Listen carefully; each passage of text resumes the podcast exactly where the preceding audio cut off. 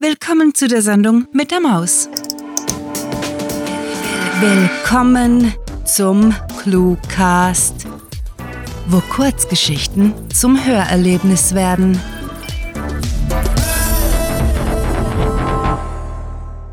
Ganz groß. Deshalb kümmert sie sich um fast alles. Formalitäten, Behördengänge, neue Wohnungen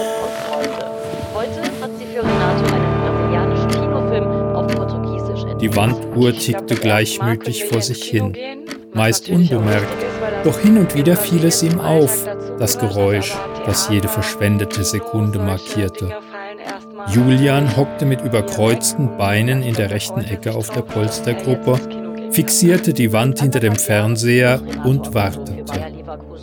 Dieses reglose Verharren war zu seinem Lebensinhalt geworden. Sein Verstand in eine sonderbare Katatonie verfallen, unbeweglich, ein Skelett ohne Muskeln. Er fühlte sich wie ein Reisender, der kurz nach Aufbruch gescheitert und im Nirgendwo gestrandet war, in seiner Hand eine zerknüllte Landkarte, auf der Straßen eingezeichnet waren, die ihm nicht länger offen standen.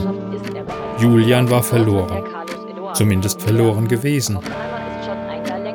In einer knappen Viertelstunde ginge die Sonne auf. Ein letztes Mal wollte er ihr dabei zusehen, wie sie sich aus der Verschmelzung mit dem Bergkamm seiner Heimat befreite.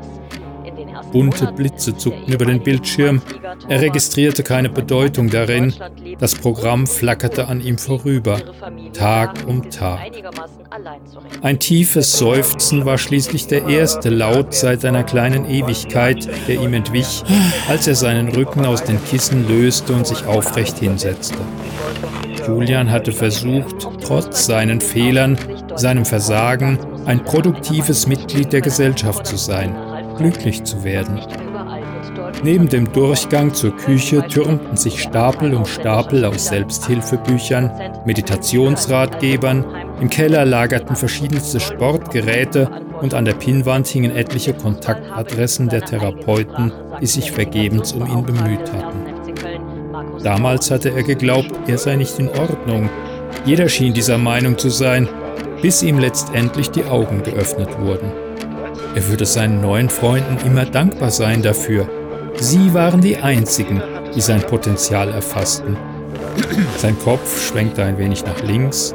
Vor den Fenstern zerschnitten Sonnenstrahlen das schummrig schmutzige Licht der Dämmerung. Sein Smartphone vibrierte auf der Tischplatte. Hm? machte Julian lustlos, räusperte sich und wiederholte. Hm? Die Frau plauderte weiter, während er das Mobiltelefon vom Ohr nahm und traurig auf das Display schaute. Bis vor einer Weile hatte er gerne telefoniert, vor allem um mit seiner Schwester zu sprechen. Sie rief regelmäßig an, um zu erfahren, ob es ihm gut ginge und teilte mit ihm allerlei Dinge aus ihrem Alltag. Manchmal ging es um ihre Mitarbeiterinnen im Café, meistens um die Kinder und stets erzählte sie, was sie gerade auf dem Herd stehen hatte. Penne mit Tomatensauce war die Lieblingsspeise seiner beiden Nichten. Die jüngere mochte dazu ordentlich Reibkäse. Die ältere aß vegan, außer beim Besuch im Schnellrestaurant. Dort konnte sie nicht auf die Chicken Nuggets verzichten. Nein, danke, meinte er zu der fremden Stimme am Telefon, die ihm ein Versicherungspaket aufschwatzen wollte und legte auf. Julian vermisste seine Schwester auch nachdem der Rest der Familie keine Geduld mehr für ihn übrig hatte, war sie seine Verbindung zur Welt geblieben. Nun war das vorbei. Eigentlich war alles vorbei. Niemand war bereit, die Wahrheit zu hören. Viel lieber unterwarfen sie sich einer Macht, die nur Julian und seine neuen Freunde erkannten. Der Moment rückte näher. Von seiner Perspektive sah es so aus, als verweilte der obere Sonnenrand wenige Millimeter über der Bergspitze, die er vor Jahrzehnten mit seinem Vater bewandert hatte. Das war lange her. Wie fast jede Freude waren diese Sommerausflüge bloß eine schwammige Erinnerung. Ächzend rutschte Julian an den Rand der Couch und berührte mit seinen nackten Zehen den Teppich. Seine Glieder kribbelten, wachten nach und nach auf von der Starre, in der er die vergangenen Stunden verbracht hatte. Irgendwo im Raum surrte eine Stubenfliege, der Fernsehmonitor schaltete auf schwarz. Seine Gedanken kamen in Fahrt, rasten wie ein mit Hochoktan gefüllter Rennwagen um diese eine Sache im Kreis, mit der er endlich den Ruhm erfahren würde, der ihm zustand. Bald war es soweit. Im ganzen Land verteilt erwarteten seine neuen Freunde, dass er aufstand, für sich, für sie, sogar für all jene, die ihn und seinesgleichen belächelten, gar bekämpften. Julian schnaufte tief durch, ergriff sein Handy und strich mit dem Daumen sachte über die Noppe an der Seite, bevor er das Gerät mit seinem schiefen Lächeln entsperrte und eine ausländische Prepaid-Nummer wählte. JM hier, sagte er, sobald jemand ranging. Mache mich in fünf Minuten auf den Weg. Sehr gut. Das Paket wird rechtzeitig platziert. Julian kannte den Mann nicht. Er war eines von vielen namenlosen Gesichtern im Bündnis, lediglich eine Abzweigung im Labyrinth, das seine Freunde für ihre Gegner geplant hatten. Auch denjenigen, der die Milzbrandbombe gebaut hatte, hatte er nie gesehen. Dennoch waren sie als Teil von etwas Großem geeint und Julian, ja, Julian wäre bald ihr Märtyrer. Ehre dir. Danke, erwiderte er und drückte den Anruf weg. Die Sonne tauchte jetzt endgültig über dem Gipfel auf, über den stahlblauen Himmel zogen einige Wolken herbei und drohten mit Regen. Es war Zeit. Erneut klingelte sein Smartphone. Das Foto seiner freundlich lächelnden Schwester wurde angezeigt und er streckte wie ferngesteuert seinen Arm aus. Er wollte nicht mit ihr sprechen, sich auf keinen Fall von ihr aufhalten lassen und doch nahm er das Gespräch entgegen. Ja? Julian? Julian, Papa hat es mir gesagt. Ist es wahr? sprudelten aufgeregte Worte aus ihr heraus. Ist es wahr? Du hast heute einen Termin? Ich bin ja so stolz auf dich, Julian. So stolz. Mach dich ruhig über mich lustig. Du wirst schon sehen. Was? Nein! unterbrach sie ihn in einem ungehemmt beschwingten Tonfall, der seit Monaten aus ihren Unterhaltungen verschwunden war. Nein, Julian. Ich mache mich nicht lustig über dich. Ich bin so stolz, Julian. Hä? Respekt dafür. Respekt? fragte er und lehnte sich gegen die Couchpolster. Natürlich. Natürlich. Ich bin so stolz auf meinen kleinen Bruder mit dem Impftermin. Ach, Julian. schwärmte sie hörbar begeistert. Dass du deine Meinung geändert hast, ist wirklich groß von dir. Das war bestimmt alles andere als einfach für dich. Aber wie ich immer sage, plapperte liegt sie weiter, Würde holte kaum Luft. Ihm war, als könnte er die. Wärme ihres Optimismus, ihrer Liebe zu ihm auf der Haut spüren. Es brannte, schmerzte ihn in diesem Augenblick, wo er so kurz vor der Erfüllung all seiner Träume stand, von seiner Schwester ins Schwanken gebracht, förmlich zerrissen zu werden. Er konnte unmöglich zulassen, von ihr verleitet zu werden. Er war kein Schaf. Er und seine neuen Freunde waren Teil von etwas Großem. Und dieses Gefühl gäbe er um keinen Preis wieder her.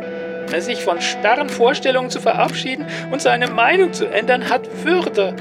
Da schoben sich die Wolken vor die Sonne und er blendete sie aus. Ich bin so froh, erleichtert. Das ist ganz groß von dir, ganz groß. Es liegt große Würde darin, seine Meinung ändern zu können, wenn man neue Fakten bekommt. Nicht wahr? Ach, Julian, ich bin ja so froh, dass du es eingesehen hast. Danke, danke, Julian.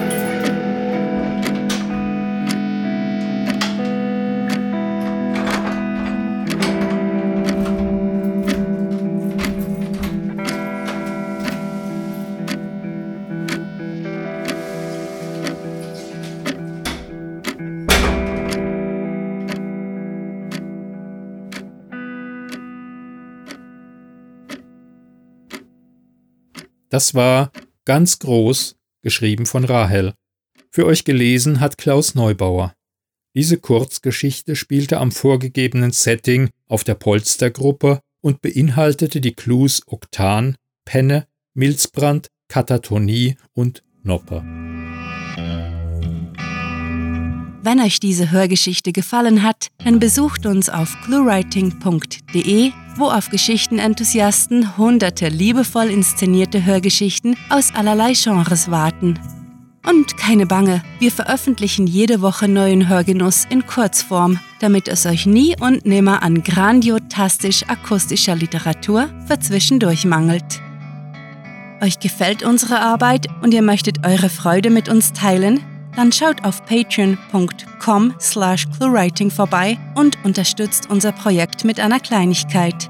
Damit werdet ihr zu den Grandiotasten, die wir mit literarischen Rewards wie exklusiven Kurzgeschichten und der Möglichkeit, als Gastautor bei uns aufzutreten, beschenken.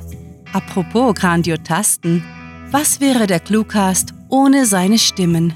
Auf unserer Seite entdeckt ihr sie alle, also besucht diese Helden des Cluecast auf cluewriting.de slash cluecaster und vergesst nicht, dem Echo ihrer Stimmen zu folgen. Das war es für diese Folge und wir verabschieden uns mit dem Cluecaster-Kampfschrei. Mit fantastiliardischem Dank fürs Zuhören und den besten Wünschen. Eure Cluecaster.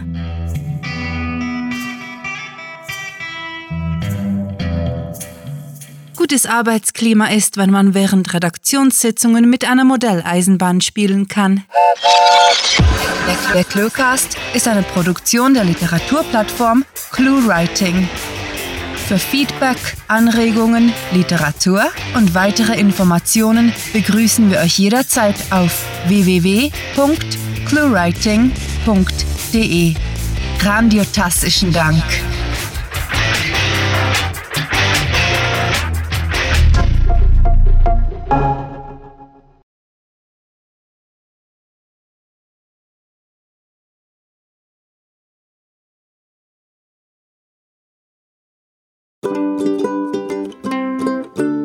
Tiefes Seufzen war schließlich der erste Laut. Ein tiefes Räuspern türmten sich Stapel um Stapel aus Selbsthilf Selbsthilfebüchern. Auch nachdem der Rest der Familie keine Geduld mehr für sie übrig hatte, war sie für ihr keine Geduld mehr für ihr übrig hatte, war sie seine Verbindung zu. Äh, was machen wir da draus? Wir beschimpfen zuerst einmal das Lektorat. Ey, Lektorat! What have you done there? Nothing. Äh, jo, war ich. Wie die fast jede Freude. Wie die fast jede Freude. Uff. Schwete. Ach, das ist nicht Schwete. Ich habe jetzt. Oh Mann, hey, was habt ihr denn mit dem Text gemacht? Hier steht Schwete und ich habe jetzt gedacht, das wäre der Mann, der die Bombe gebaut hat, aber es ist natürlich seine Schwester, die klingt natürlich ganz anders. Meh. Okay, also ich wollte jetzt nicht so auf das Lektorat schimpfen. Ähm, ja, ist ja auch halb Spaß. Halb ernst? Okay, bis dann. Ciao.